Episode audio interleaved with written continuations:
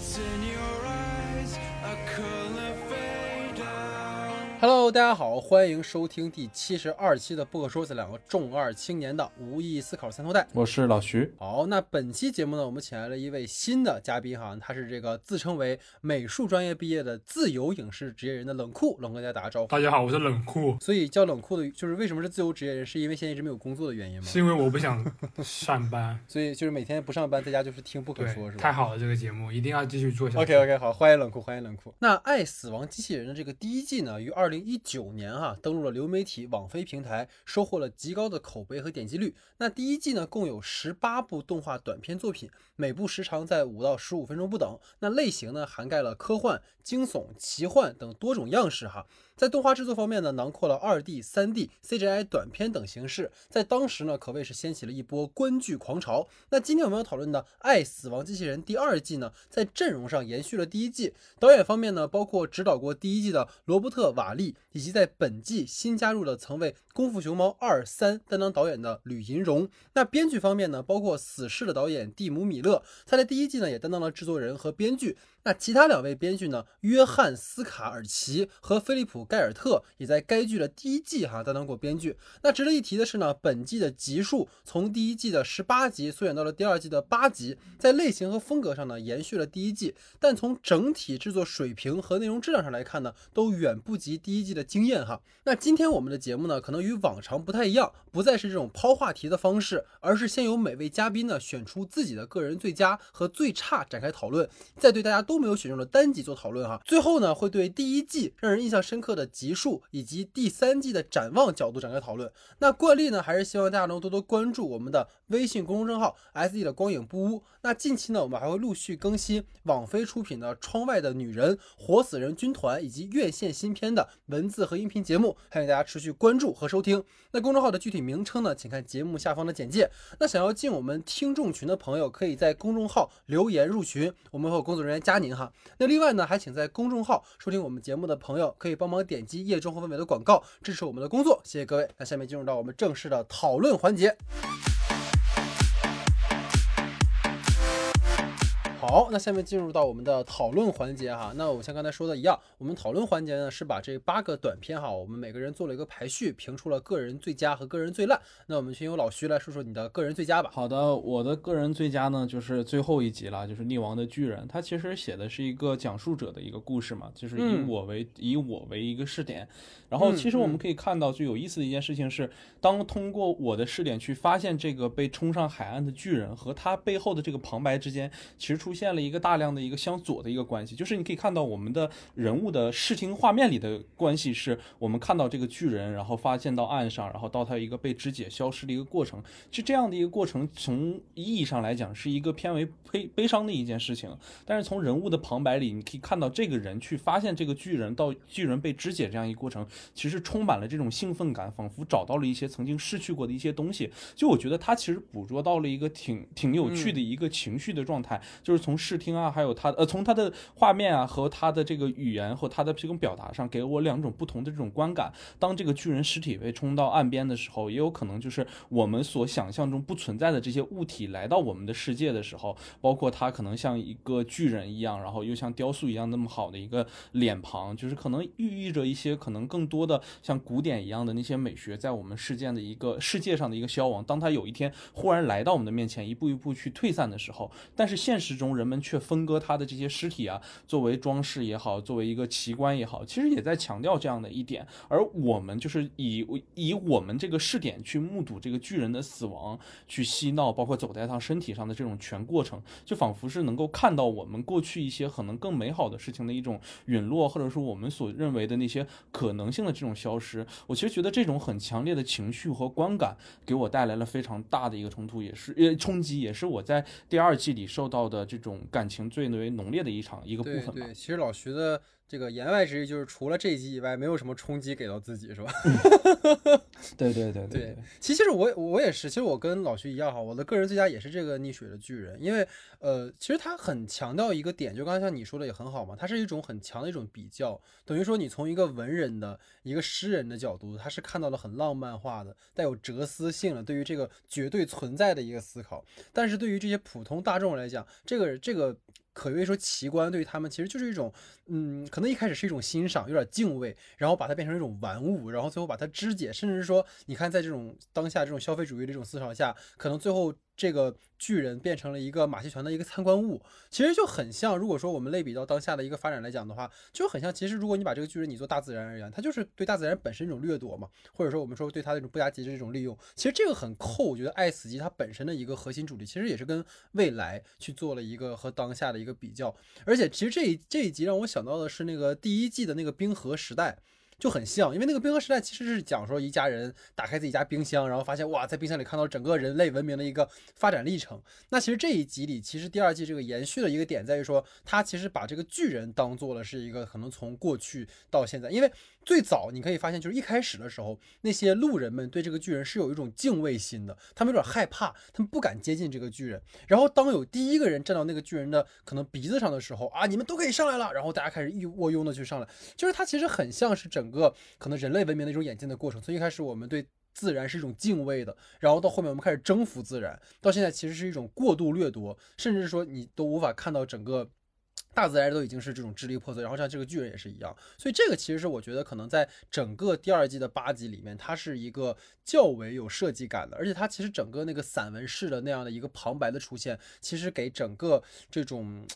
这种这种这个这个肢解的过程吧，其实增添了一丝可能说凄凉的美感嘛，所以我觉得这个呢是我对于这一集的一个看法。所以不知道可能冷酷老师对这个逆水巨人这一集是怎么看？因为当时我记得好像我们我当时在发那个朋友圈，我就是在痛斥这一季的时候，然后冷酷是有去回复说觉得这一集还挺好的，所以不知道你怎么看这一集？我个人看法是，巨人在第二季里面的深意还有剧情是比较好的，包括他的台词。你还记得第一季的骑马的蓝？骑马蓝，对对对，讲的也是一个很有哲学思考的一个。对对对。然后第二季的那个我排名第一的不就是那个冰？嗯，冰也是那个竹马蓝的那个制作团队制作的。对对。他们都是用那个二维的方式展现故事内容，然后人设上都是那种简单粗暴的几何啊，城市结构也差不多，然后加上一个呃有深度的故事思想。然后虽然说这个冰。在那个深度跟哲学层面，它没有骑马蓝那么突出，但是整体的美术观感还是让人很舒服的。骑马蓝讲的是一个关于自我的探寻嘛，然后冰讲的是一个身份认同的问题，这两者的故事内核可能有不一样，但是我在里面好像有一个小彩蛋是我发现的，有关联的一个小彩蛋，就骑马的一个作品是一个。浩瀚的宇宙里有一个蓝星球，就跟这个冰球很像，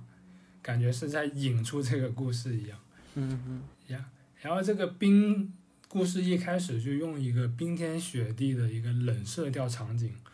烘托着人物的对话，直接交代了整个故事的背景。它整个短片都是偏蓝的暗冷色调，没有一个。自然的光源都是人造光源，冰冷的机械在这个冰冷的星球上照出白色的空洞的光，嗯嗯，是不是？嗯，对对，就用色和故事内核就很贴近。那个奇观，然后它那个整体的蓝呢，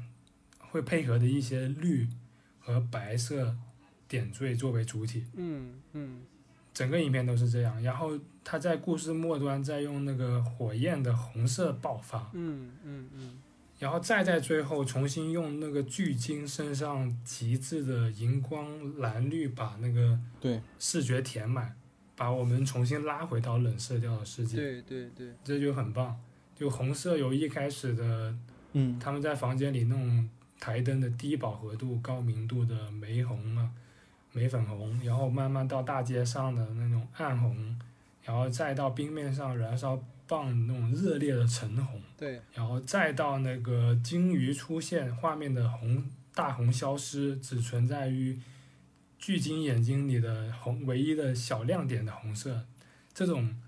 故事编排都跟剧情对，都跟故事剧情紧紧相扣，嗯嗯，很有节奏感，然后简单的颜色编排却。十分具有层次感，我觉得，所以在美术层面上，我更喜欢冰，我把它排在第一第第一位。情节上肯定是相比较整个第二季，它跟巨人是最好的两个作品。我个人感觉，因为首先身份认同上，它映照着我们当代社会很多问题，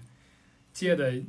借着人类跟人造人，其实讲的也是我们人种之间的，或者是区域之间的身份认同感的一个社会学问题，嗯，对社会学问，题。是这个意思。对，所以其实就跟苏苏说的一样哈，你看他其实更多的是从这个美术的角度，其实提供了一个跟过往我跟老徐可能在解读一个作品的时候不太一样的点，因为我跟老徐其实也也聊了那个冰的那个故事嘛，其实我们俩都有一些 对他不甚满意的地方哈，所以也蛮好奇老徐你是怎么看待冰的这个故事？其实我觉得《冰》这部片子给我更多的，当然肯定是画面上，这个确实是整个这一季里非常精彩或者精致的一一一个故一个一个画面的部分。对对对。是是，而且其实很主要一件事情，就是我觉得它这个故事能算到第二季里为数不多的，就是能形成一个不错的、具有解读空间像的一个故事，就是包括他就是他的那个弟弟嘛，就是那个被改造的那个人和他哥哥之间的这个友情的关系，呃，亲情的关系，以及他有可能是一个就是在那个状态下本来是七个想要就是慢慢递进的一个关系，结果其实只有六个，然后两个人因为这个去得到了一丝升级。其实这个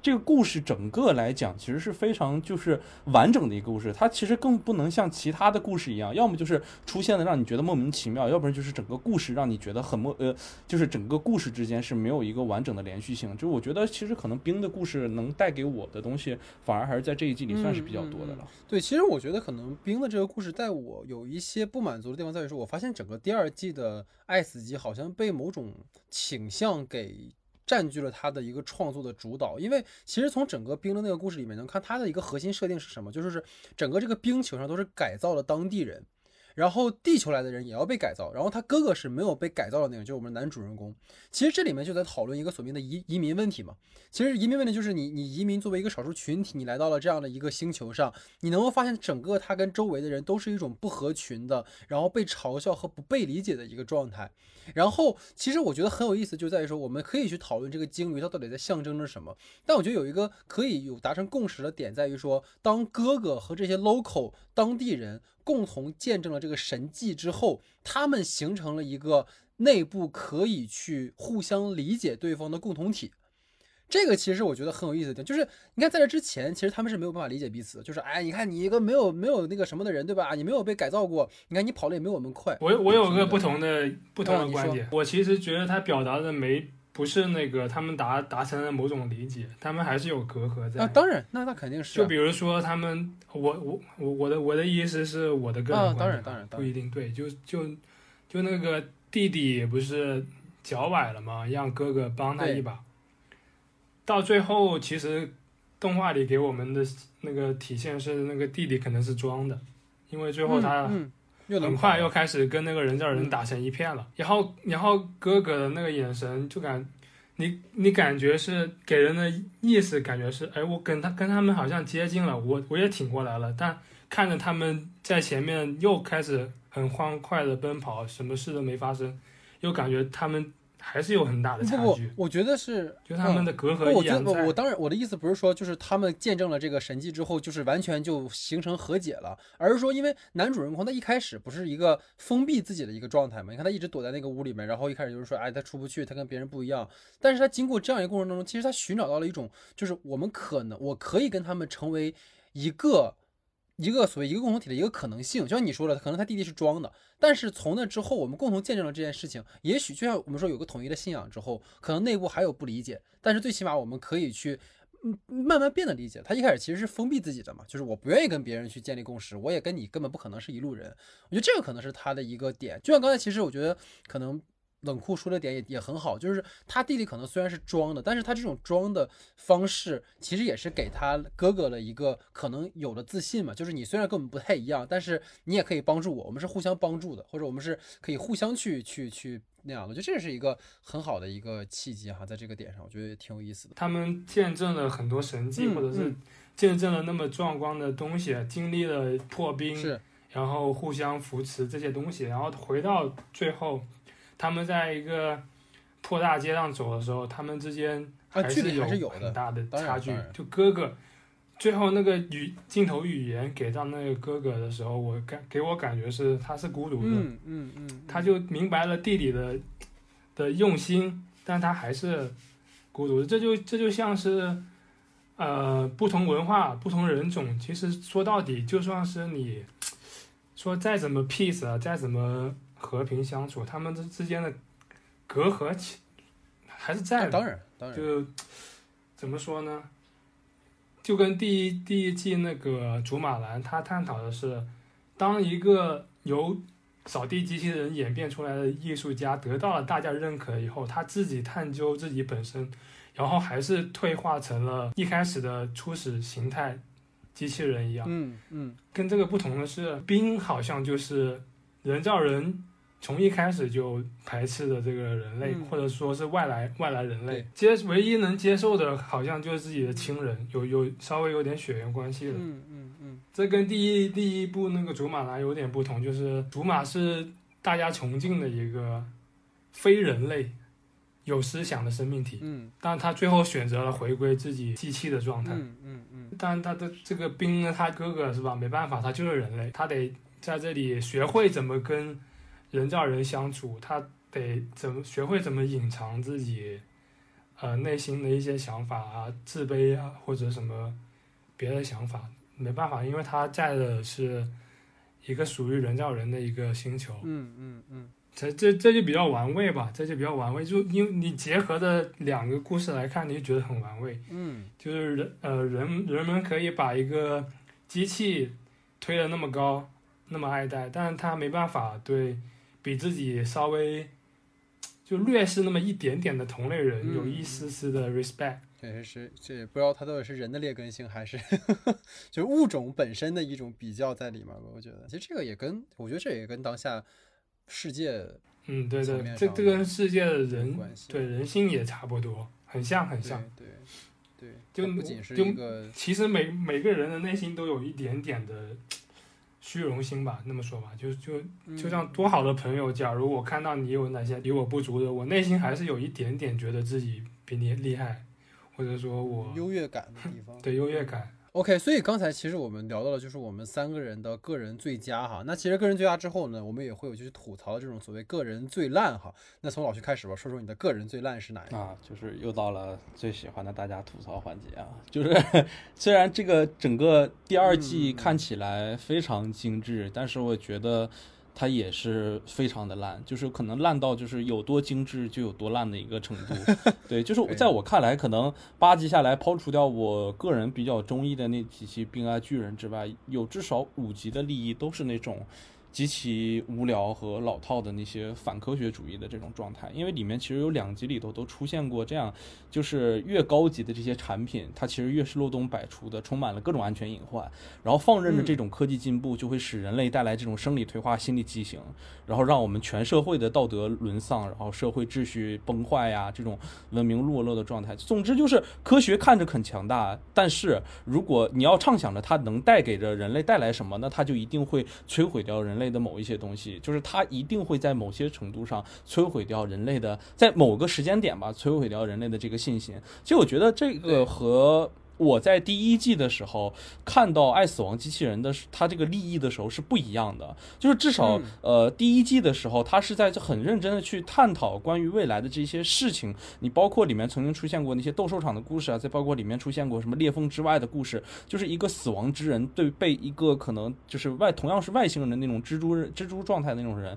的一个临终关怀的一个故事，就是大量的这个故事其实给你的是让我们看到了某一个完整的一个，就是也不是说完整的一个切片吧，它至少给我们呈现了某一段故事，同时又给我们一定的遐想的空间。但是在这里的时候，其实有一定程度上，他已经把故故事做到了一个闭环，就是这一季的故事，就是我觉得高度简练，但是也高度漏洞，就是它没有给我们过多想象的空间，故事到此就已经结束了，它在里面已经形成了自己的闭环。通篇给我的感受，就相当于是我所理解到那种红脖子或者是西方的白人告诉你五 G 不能用啊，这东西会对我们人类带来伤害的，我们如果用了的话，我们的智商就会变得退退步一样。就这种谈到科技进步，就能构思出科技可能滋生出哪些罪恶的这种反科学主义，反而在我现在看来是非常不想看到和不想听到一件事情。我不觉得《爱死亡机器人》这个特别庞大的一个动画，我们比如说动画短剧集这样的一个东西，给我们表达的这个呃核心主题是这样的一件事情，这是让我觉得非常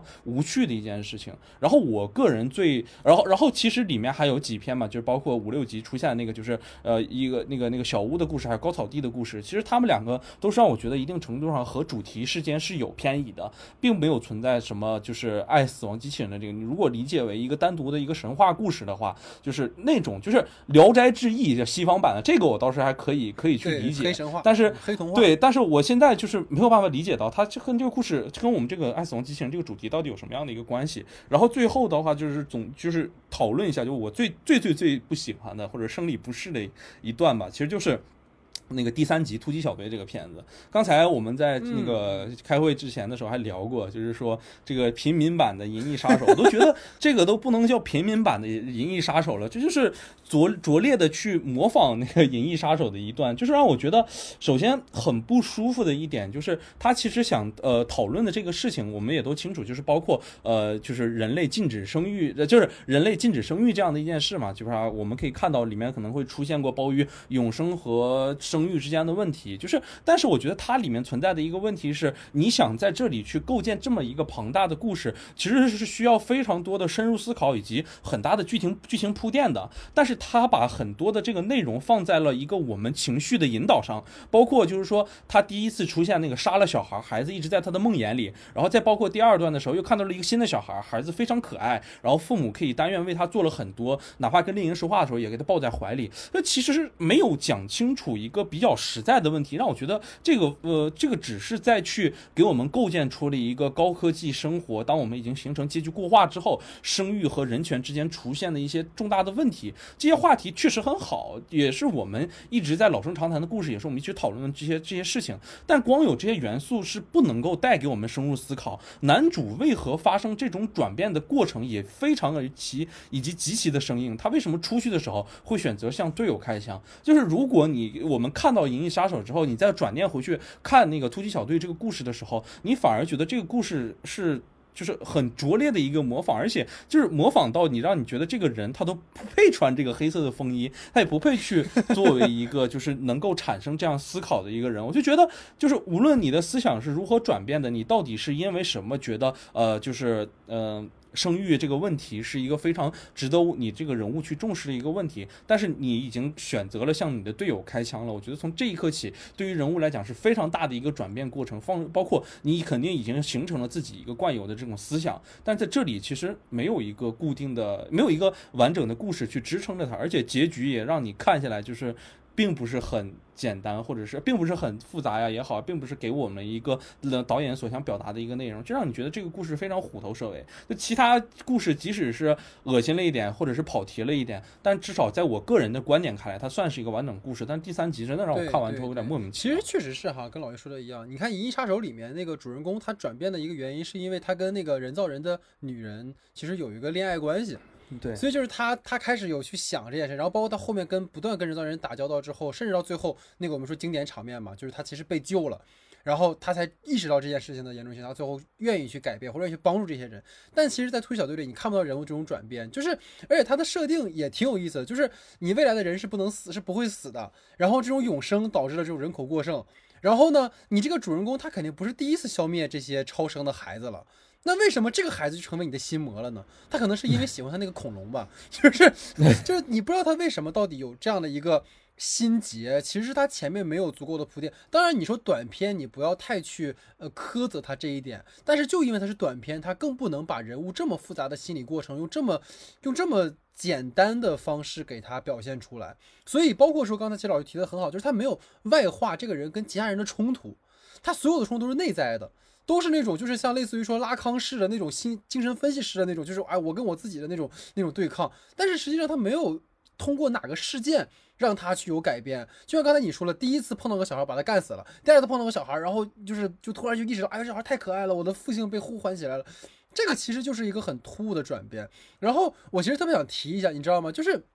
我们之前节目，我当时特别想做，就是《猎鹰与冬兵》，嗯，就是，但是后来因为时间原因，包括没有请到合适的嘉宾，就没做成。但其实《猎鹰与冬兵》也在讨论这个问题，就是它里面也讲到，就是当就是当年灭霸一个响指之后，一半人失消失了，然后大家过上了风调雨顺的生活。但是突然当这帮人又回来了之后，当人口过剩以后，当原来本来可以可以合理分配的资源再次不合理了之后，该怎么办？这个时候就出现了《猎鹰与冬兵》里面的那个反派的那个女孩，那个变种人女孩，她就是一个我认为不应该去让所有人回来再是一样的生活。然后你看到他的那种挣扎、纠结，包括那种亦正亦邪的那种状态，其实那个人物是复杂的。你能看到那个角色他的转变，他的人物弧光，他的那种最后的纠结，你甚至在他最后死掉之后，你会觉得哎呀好可惜。但是你在这个里面，你不会对这个人物的转变有任何的心理上的波动，你甚至会觉得他为什么要开枪打自己人？人家自己人也没干嘛呀，对吧？你 这干什么呢？对对对，所以这一切就是变得非常的让人无法理解哈。所以也蛮好奇，呃，就是冷酷你是怎么看待突击小队这个故事的？这个故事其实我个人觉得，主要是它先入为主的东西不好。嗯，就一开始他先给先给我们交代了，他就冷酷冷酷如我的杀害了两个小孩。冷酷，对，他其实一开始交代这个人物，从之前开始就有这点顾虑的话，还好还好一对点。对对对，就先入为主的观观念给给到观观众，其实他一直就有一个敬畏生命的一些小底线在那，嗯。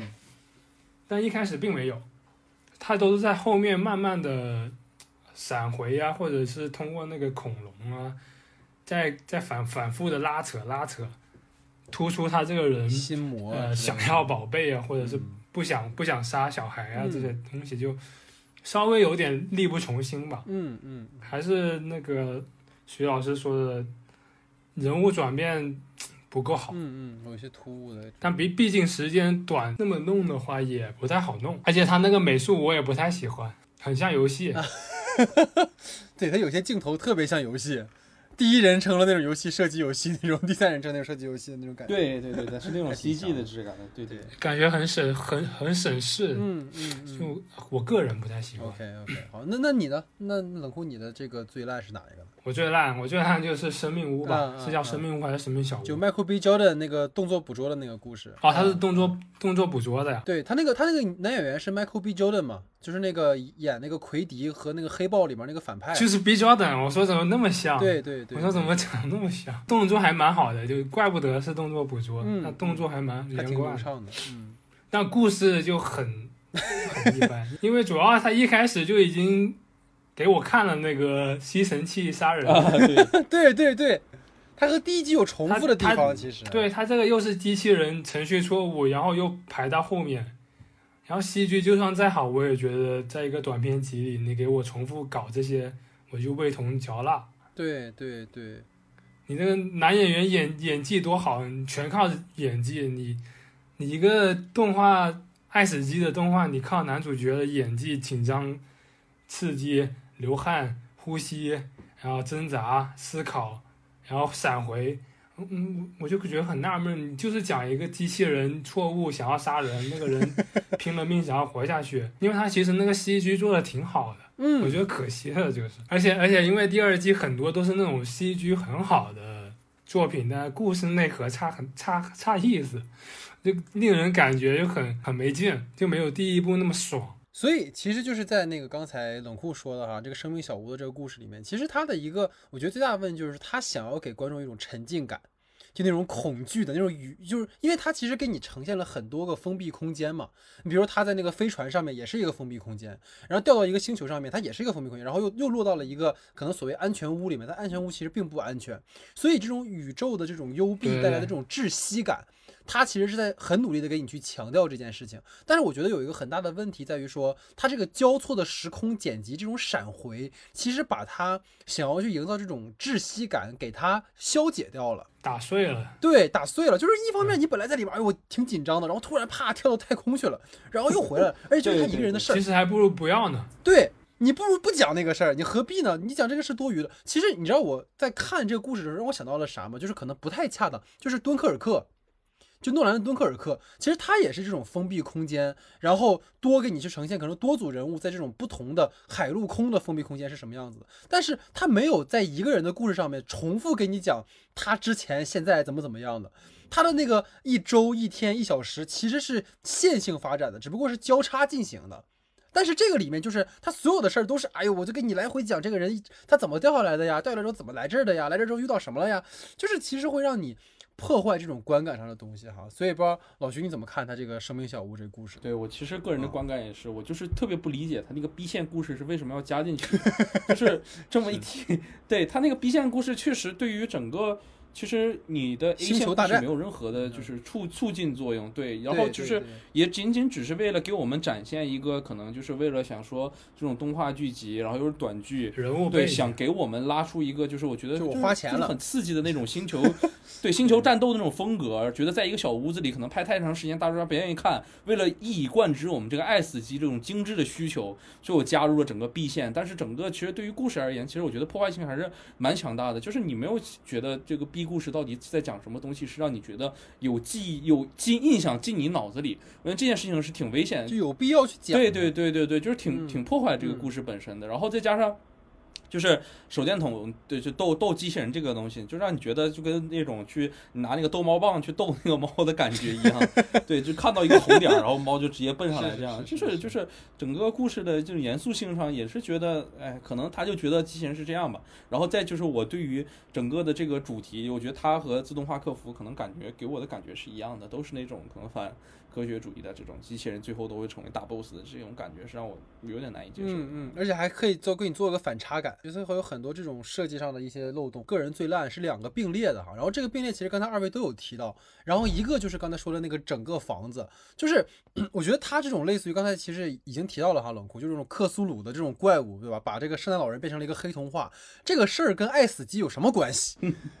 就这个事儿跟爱死机有什么关系？我就不明白了。就是你你其实你你核心你讲的其实是个古代神话嘛，对吧？如果我们真要去抠的话，你爱死机讲的不是未来科技嘛？你这两个关联性在哪儿？这个其实是我不知道他为什么要把这么一个故事给塞到里面去。然后你包括说你其实讲的一个，你把一个类似于像异形一样的一个怪兽，然后给好孩子礼物，可能坏孩子会被吃掉，那这个事儿它跟就是这个这个你讲这有什么意义呢？对吧？你就是告诉我，其实圣诞老人其实可能是个怪物哦，以后小心一点，对吧？你这个就是，而且它又不是圣诞节，就是我觉得这个完全是一个硬硬塞进去的一个故事。然后我另一个其实不太满意的就是那个呃高草丛的那个故事，就也想跟二位去简单聊聊这个事儿，因为它其实讲的就是说。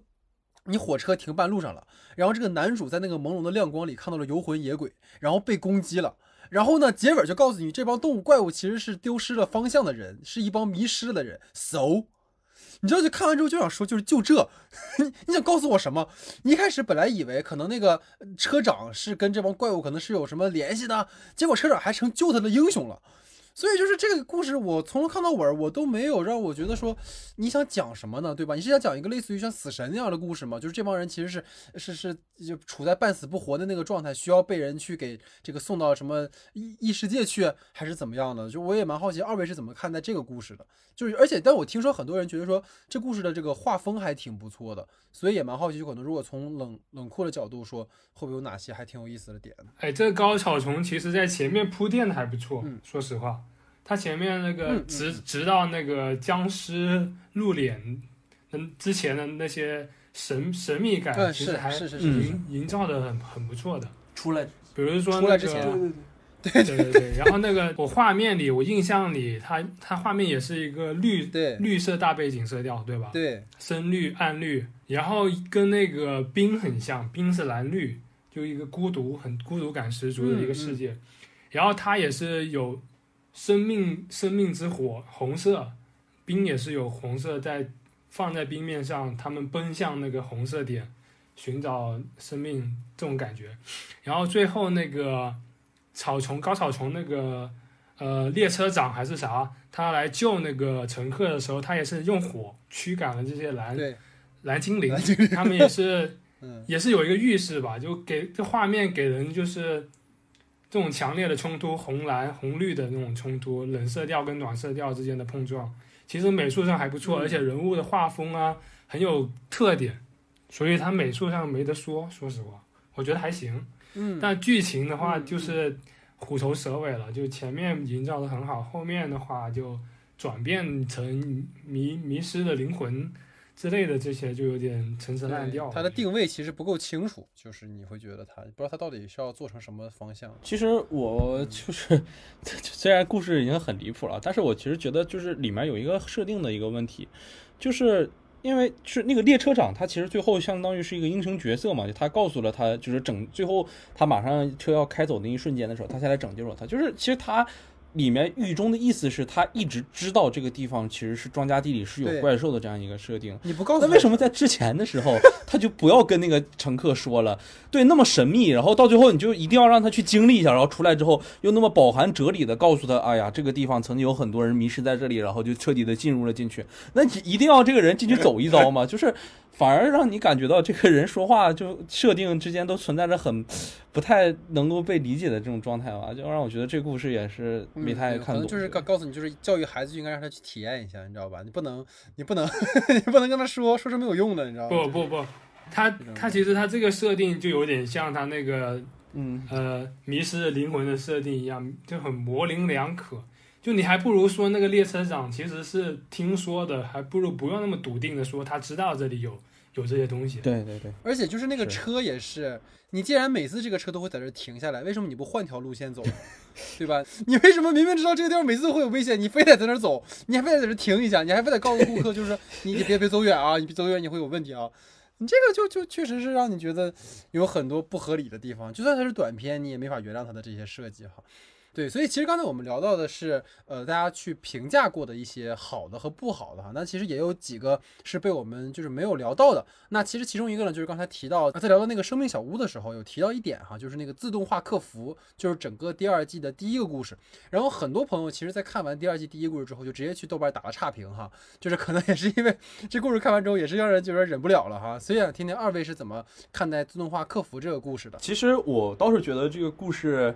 呃，它虽然吧，它和我最讨厌的那个主题有点有又又接近上了，这是我不喜欢的点。但我其实蛮喜欢的一点是什么？就是当最后两个人，就是那个呃里面的两个人类的主角，他们逃离了那个别墅的时候，然后开上车了，然后带抱着那个小狗走在那个被机器人追杀的那个那个那个那个背景里的时候，你可以看到，就是两当人类自己手持方向盘，没有使用自动驾驶，然后背离在后面是一群机器人的那种夕阳之下的时候，反而给了人类很多的自信。我其实觉得这个是非常好的一件事情，就是他倒是能够知道，其实人类是能够抓住这个东西，人类也能抓得住这些，控制好这些东西的。那其实就是我们现在的一个当下。那可能就最后一个镜头放在可能几十年前的时候，人类也人们也会觉得这是一个比较未来的一个场景，完全可以有这样的一个可以去操纵的一个空间。但是为什么一定要把未来设计的那样的恐怖？就是让我觉得特别不舒服的一个地方。但是它中间的那一些环节的，还有它的这个设计，是让我觉得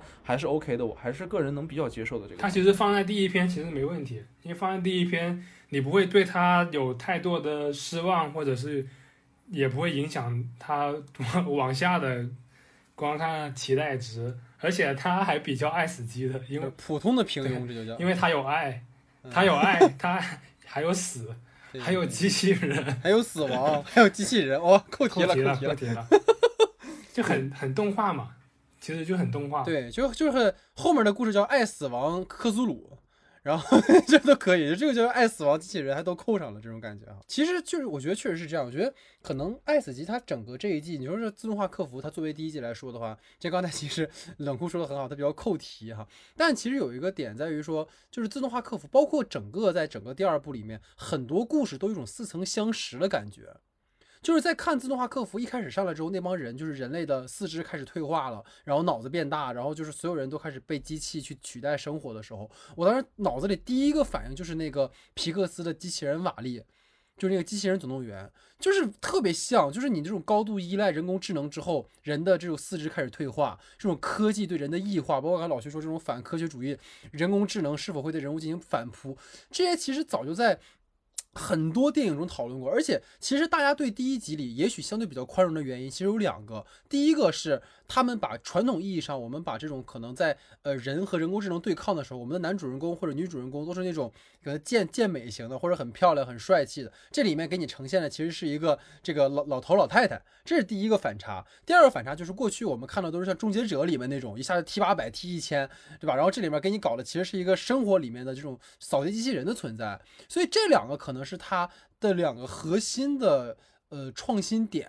但这个点你放在这个故事里面，你又觉得其实早就被讨论过了。你就算你做这种小聪明式的转变，又有什么意义呢？其实这个是我个人会在这个故事里面会不太满足，因为就是我们对爱死机是有一个预期的，就是它的整个故事的一种预期。然后这里面我感受不到这种，就是包括如果我们比较第一季的时候，第一季第六集有一个让我觉得很有意思，就是那个酸奶统治世界。那个故事里就是说酸奶变成人工智能了。那就就这个就很有创意啊！就是你没有想过，操，酸奶怎么能有一天有拥有了人类智慧，然后就是去统治世界，还去跟总统谈判去了？你看那个就是一个比你纯粹是把机器人又变成了一个人工智能，然后又去反扑人类，就显得有设计的多。然后我其实给大家推荐另一个，就是网飞最近和索尼经典联合出品的一个动画片，叫《智能大反攻》。那个其实也是个非常俗套的一个，就是说人工智能，然后又有了意识了啊，手机有了意识了，然后开始对人类进行反杀了。但是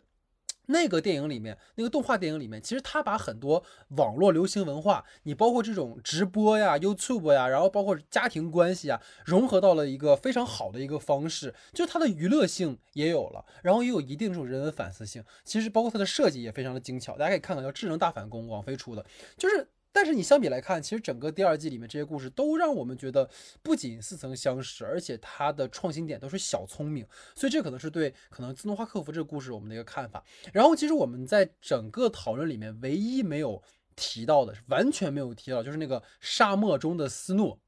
那个故事。其实那故事特别像什么，你知道吗？特别像一个赛博废土的一个西部的关于唐僧的故事，嗯，你知道吗？就是长生不老，长生不老，对啊，就是一个唐僧的故事，对，所以也蛮好奇，就是二位是怎么看待沙漠中的斯诺的这个故事？其实这集可以聊一聊的，就是我觉得里面其实有的其实很末日感嘛，就是我们能感受到的，就是包括在一个可能是一个本身就是那种呃日落比较少，然后日出比较多的这样呃。日日出比较多的这样的一个环境里，然后可能每个人生活的时候都一直在抵抗着那种日出的这种状态。但是我其实觉得里面就是，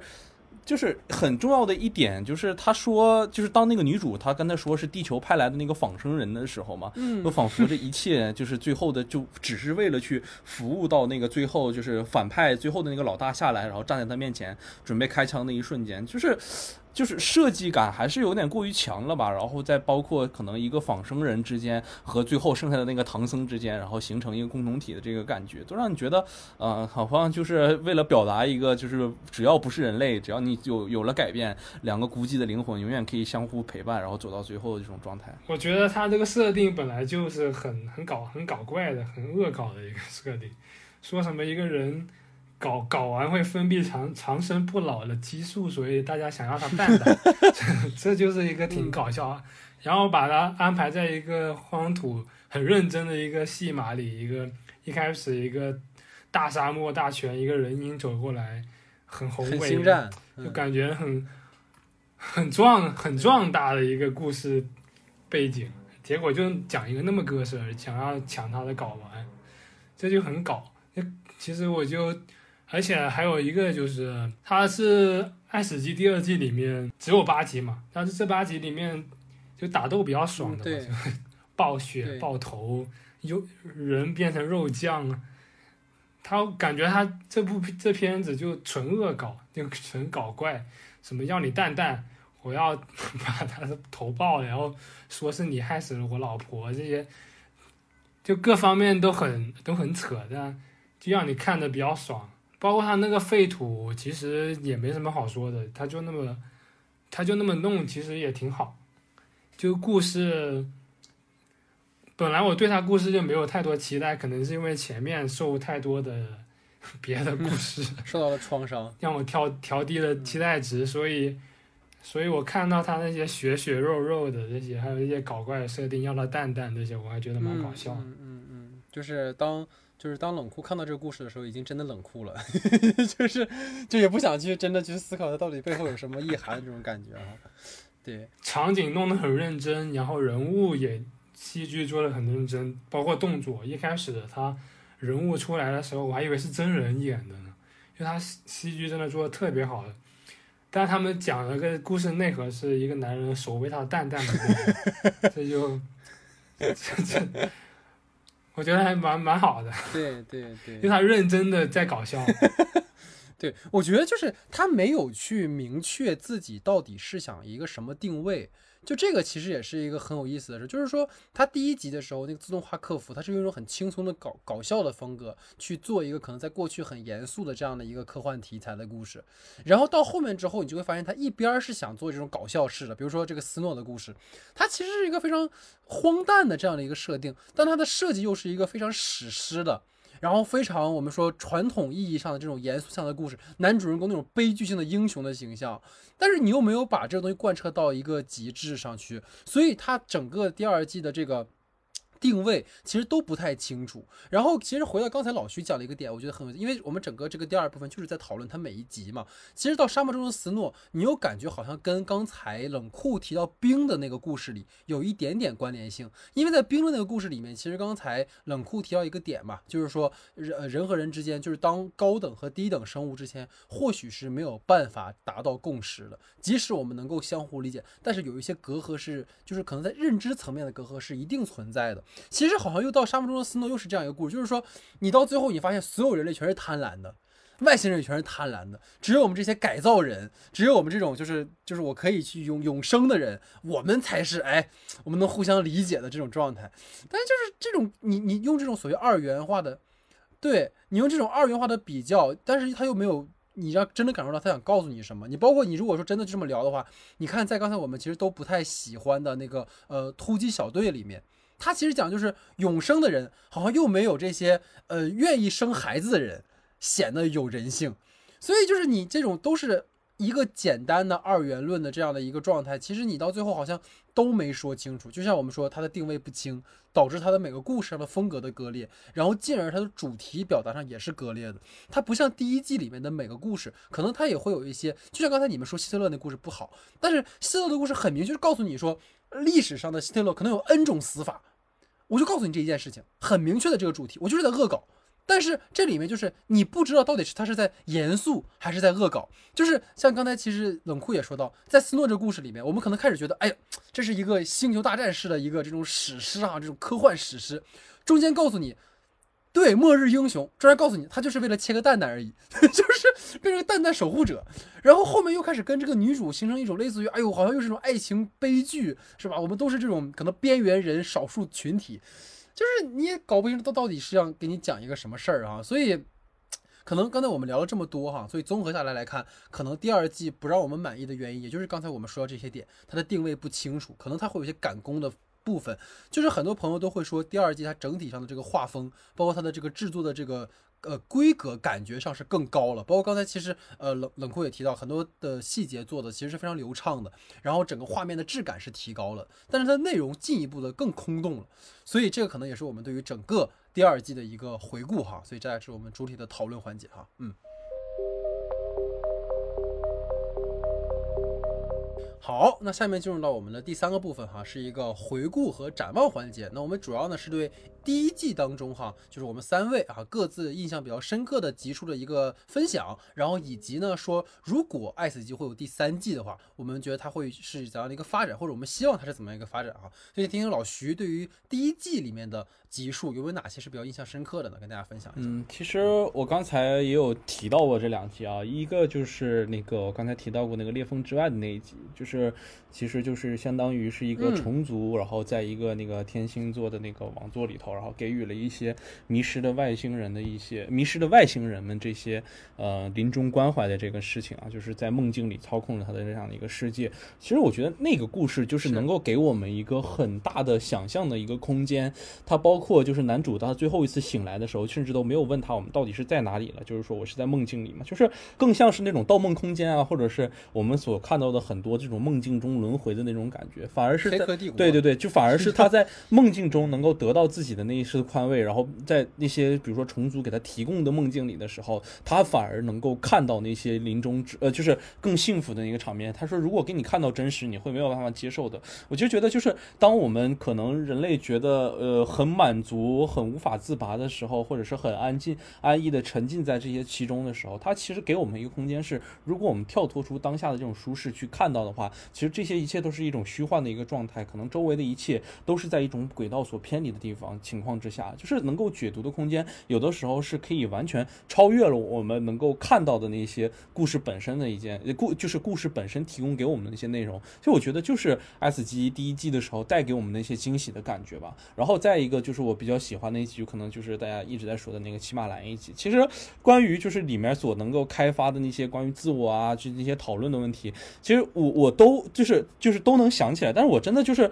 这次又去再回看的时候，我真的觉得就是里面那个设定让我非常觉得只只就是着迷的一件事情，就是它其实关于这个就是关于骑马本身之外，一直在讨论一个现象，就是当那个世界的所有人都在通过一个小型微型备忘录去记录每一个每一分钟里头所去强调的一件真实的时候，究竟有谁会去强调感受这一件事情？我就觉得就这个这个事情在当时可能看起来的时候觉得不重要，但是经过了两年的时间，等到现在我们再去看这样一件事情的时候，我就觉得无论是新闻报道，或者是无论是我们对于生活的态度，或者是任何时间里头，可能我们有时候太多于就是现在的社会状态可能是太过于去强调，哎，我们一定要一个最真实，一定要把那个所有的瞬间全部记录下来。但是有没有一种可能性，是我们到底什么时候忘记了那个东西对于我们来说最直观的感受是什么？我们对于它的那种体会是什么？可能这件事情对于我们来才，我我们来说才是最重要的。就包括骑马兰，他决定去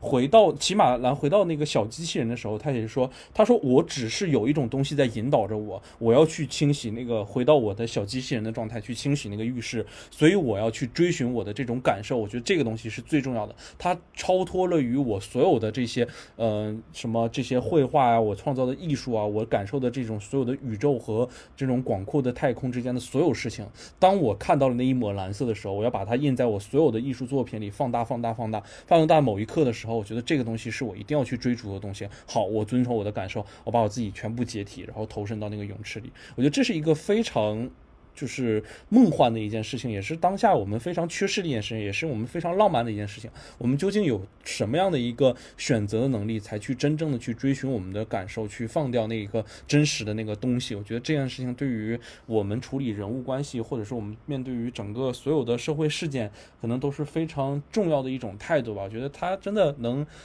就是常看常新的一个东西，里面的包括它的里面的对白和它整个的那种美术风格都非常棒。呃，首先我回顾第一季，我最喜欢的，我先排个名，我第一个最喜欢的肯定是那个证人，就那个裸女在香港街道奔跑那个，看类似一个恐怖游轮的那个故事。首先，它那个美术和镜头语言的，给人留下很深的印象。你你如果回想一下，它很多镜头的移动啊，对，小丑女，还有一些美术上面你都给你的视觉冲击力是很强的。它的那种随意感，还有一些编排感，对，就编排里有随意，随意里有编排，来回穿插，就冲击你的视觉神经。包括里面那个一呃，有一第一个场景是令我印象深刻的场景是那个呃女主奔跑的时候，他裸裸露的身体奔跑在那个香港的楼宇之间的那个那几那几组镜头。他那个大体的城市框架是一比一复制那个香港的楼的，然后再加上那种色彩碰撞，还有一些呃那个美术指导的他们独有的那些故障艺术的处理，就形成一种属于香港特殊的那种挫败的美感，白天的赛博 城市的感觉。就很很符合这种剧剧情类类似于恐怖游轮、现实与梦境、虚幻呢、很模糊的这种质感。它美美术跟它剧情其实相辅相成的一个东西。对对对，然后还有第二个是那个在那个脱衣舞店的里面那个场景，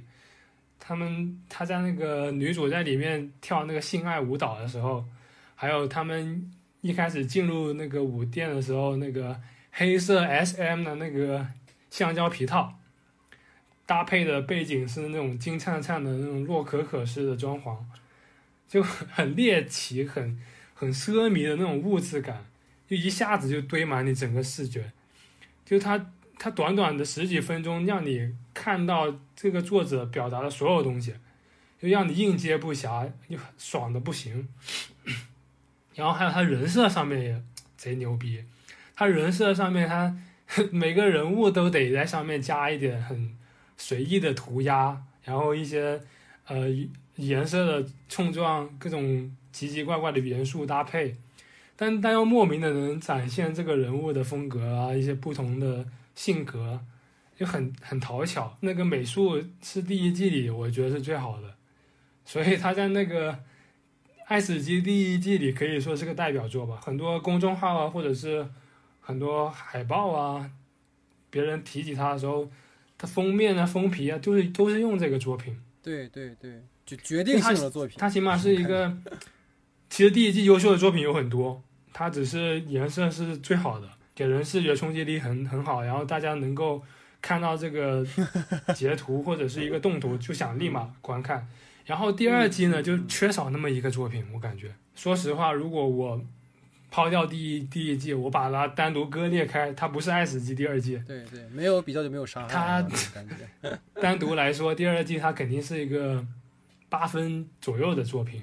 他现在豆瓣好像就七点多。其实我发现了，就是其实就是如果每次哈最后一个说就有这点不好，因为其实大家好像喜欢的都是差不多的，你知道吗？所以刚才其实喜欢的大家都已经说的很透了啊。就是我本来其实选的也是裂缝之外和证人哈。其实刚才二位都说的非常好了，就是稍微补充一点的话，就是我觉得裂缝之外它给了一个就是我们对于传统理解这种所谓的到外星生物外星之后，我们对于外星生物更多的理解其实是一种那种它对你是有亲侵犯性的，他对你是有一种破坏性的，或者是一种侵略性的。但其实你能够发现，在那个故事里面，好像似乎外星生物拥拥有了可能比人类更高的这种情感的东西。就这个其实是一个挺有意思的设定，尤其他当他的那个从那个幻梦式的那个场景里面，然后到了现实中的那个。剧烈的那个情景上的反差，那种杂乱无章的那个，就是充满了蜘蛛网的那个那个地方，然后和他梦境里面那个非常干净的，然后就是又各种浪漫情节的这样的一个特别大的一个对比吧。其实，在我看完那个故事之后，给我的印象还挺大的。然后刚才其实已经提了哈，我觉得就不深说了。就是所有人其实都对证人那个故事非常的深刻。当然，我其实个人是他的叙事的方式吧。当然，你说这种可能这种轮回式的飞线的这种。简这种叙事方式其实已经很常见了，但是我觉得在一个很短的故事里面，它继续给你呈现了一个香港的一种奇观式的这种情境，然后又能够把这故事给你讲圆了。其实很多人说第二季的故事讲的特别的不好，是因为它的时长所限，但是第一季的故事也不过是五到十五分钟左右，所以其实不真不是因为时长的问题，就是因为它讲述的方式的问题。所以如果说在刚才。二位提到的故事之外吧，我稍微补充两个，我觉得还挺有意思的故事的话，可能一个就是第二集的那个，就是三个机器人的那个故事，就是他那个故事其实挺有意思，就是他其实讲的是三个机器人到一个人类已经被灭绝了、灭亡了之后，然后他们去搜索人类灭绝之后这种这些这些残渣呀那些东西，然后他发现，哎呦，怎么人类用这个东西啊？人类用那个，就是你能够发现一种就是可能。对于人工智能，或者是对这种机器人而言，他们无法理解人类文明中的很多的存在，然后这种可能认知上这种差距和反差，包括人类为什么会灭亡，其实它会有这种一些很有趣的一些思考和讨论。而这个它其实是用一种非常轻松的方式去呈现的，这也是刚才我提到整个第一季的一个好的地方，就是它的故事核心从它呃起源到这故事最后的一个落实，它是非常统一的。我要是给你做一个这种反讽性质，我就是一个反讽性质的。我要想给你做一个这种可能严肃向，就是严肃向的。我不会把各种风格的这种杂糅，然后最后搞得你其实不太清楚到底要什么。所以可能在整个第一季里面会给我们这样的一个感受。然后包括其实我个人很喜欢冰河时代那故事，就是。你看到一对小情侣，他们在旁观一个文明的发展，包括核核爆炸呀，然后包括未来世界，然后这个世界慢慢变得毁灭。你似乎跟你是没有关系的一个有距离感的一个存在，但实际上你所处的这个世界本身也在经历这样的一种巨变的过程。只不过人类渺小到你根本没有办法，你可能。在你有限的生命体验里面，你觉得这个文明的进步其实没有那么的夸张，但实际上，当你去微缩去看整个人类文明的演变的时候，啊，你就才会明白那个演进到后期，为什么我们到到今天我们会要求或者是希望，很多时候你不要对自然过度开采，或者是在科技上我们需要去谨防一些什么问题。其实这都是一个可能。对未来是有启示性的一个一个呈现，这个都是我感觉还挺好的部分。但是第二季里面可能这样的内容就会相对少一些哈。那除了对于整个第一季的回顾的话，也是希望想听听二位说对于第三季。爱死机有没有什么展望哈？因为其实真的是两年了嘛。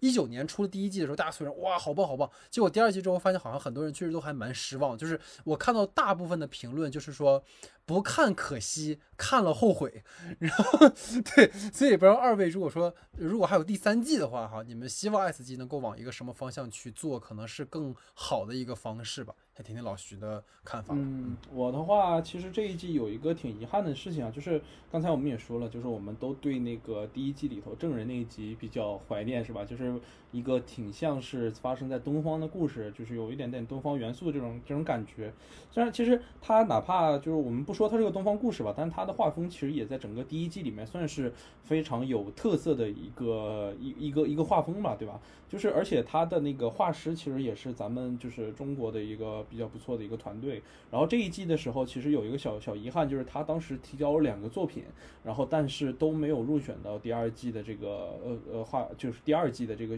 作品里面。所以其实能希望就是第三季的时候，或者是有机会的时候，还是能够去看到这个团队出的那个两个去参加这个呃爱死机的这个作品吧。就是当然很希望能够在第三季里看到他们，因为觉得他们做出来的东西还是挺有趣的。然后在整个对于第三季的一个看望就是，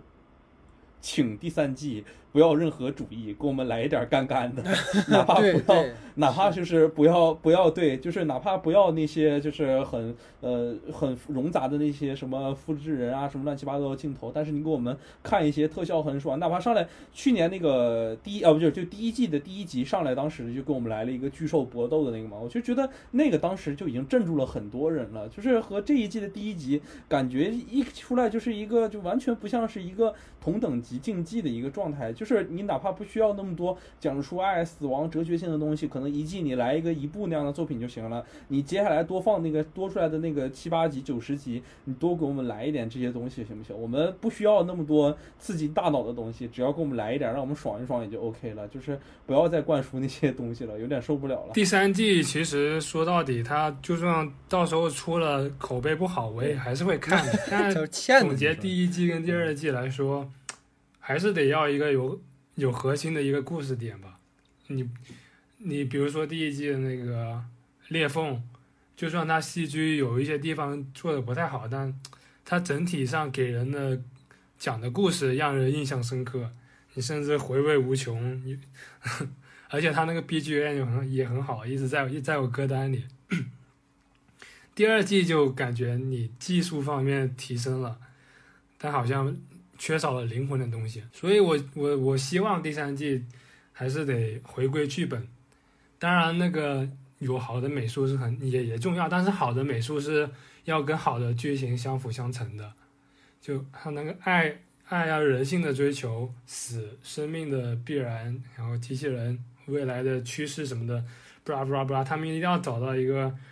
他们合适的临界点，或者是。更好能诠释主题的一个故事内容。所以其实总而言之吧，我觉得大家看到第二季之后的这种落差，也是在于说，刚刚其实冷酷也有提到过，就是大家对第一季的这个好感确实很高。其实也会觉得很有很奇怪，就是你第一季里为什么不把那些好的的导演们再去做第二？因为我听老徐说，好像是第一季做出精品的几个导演的没有通过，好像在第二季的这个故事里面哈，所以也就是蛮奇怪，为什么会。没有延续这种可能在第一季里面做的还不错的，然后就是如果说对第三季的一个展望的一个话题哈，其实我觉得他们特别应该去请谁，你们知道吗？去请 Rick and Morty 的编剧，你知道，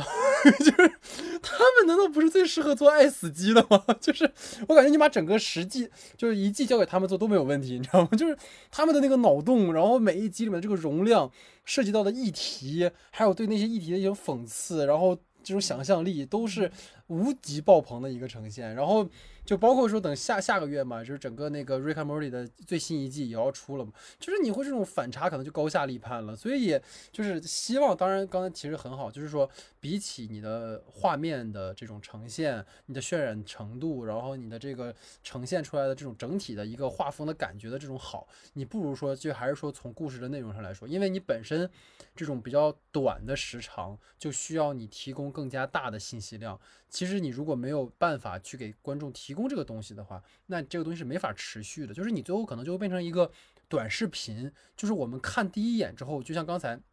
我们说，你看第一，哎呦，还挺扎眼的，挺好看的。但是你，你去想，就什么都没有了。但是第一季里面，即使是很短的内容，它其实也能给你呈现很很多的思考的空间。所以这个可能是我们对于可能如果下一季再出 S 季的话，也许也跟冷酷说的，就是他这一季是为了给你故意留个扣，告诉你说，哎，我们其实不行啊，我们不行啊，你别期待我们啊。然后第三季的时候，哇，又炸了，也有可能，对吧？就是坐等打脸，是吧？就希望他第三季也能够有一个好的展开啊。所以这个是我们对整个。《爱死亡机器人》第二季的一个评价哈，所以其实总而言之呢，我们对于整个《爱死机》的评论哈，它跟跟跟我们过去不太一样。其实也是因为确实是这个很火啊，当时在网飞周五上周五上了之后，大家就马上的就赶去看了啊。但是真正大部分的大家评价其实都很一般，所以我们也是希望能够借由我们的视角给大家去做一个这样的回顾和评价，然后也希望大家能够继续去关注我们哈，我们也会继续去关注最近的一些剧，然后也给大家去做一个题啊，就是说。本来是想接下来去做那个网飞出了另一个电影叫《窗里的女人》，然后本来我跟老徐也商量要去策划这期节目了哈，但是我昨天看完之后呢，那个片子真的是一塌糊涂，所以所以就我要把这个节目取消了。对，就大家如果有空可以去看一下，反正我是没坚持过半个小时啊。就如果你们谁愿意，就看完之后可以在我们下面评论留言。如果有希望做的朋友，也可以就是告告诉我们啊，我们也可以没准开一期吐槽节目。就是真的是稀碎，没想到乔莱特居然会做这样的东西啊！所以简单吐槽一下。那我们之后也会继续去奉上好的节目给大家哈。所以这是我们整个的第七十二期节目，然后感谢我们的飞行嘉宾冷酷啊，希望冷酷老师之后也可以有机会来参与到我们节目当中哈。所以感谢大家的收听，感谢大家的时间，我们就下期节目见。from oxygen,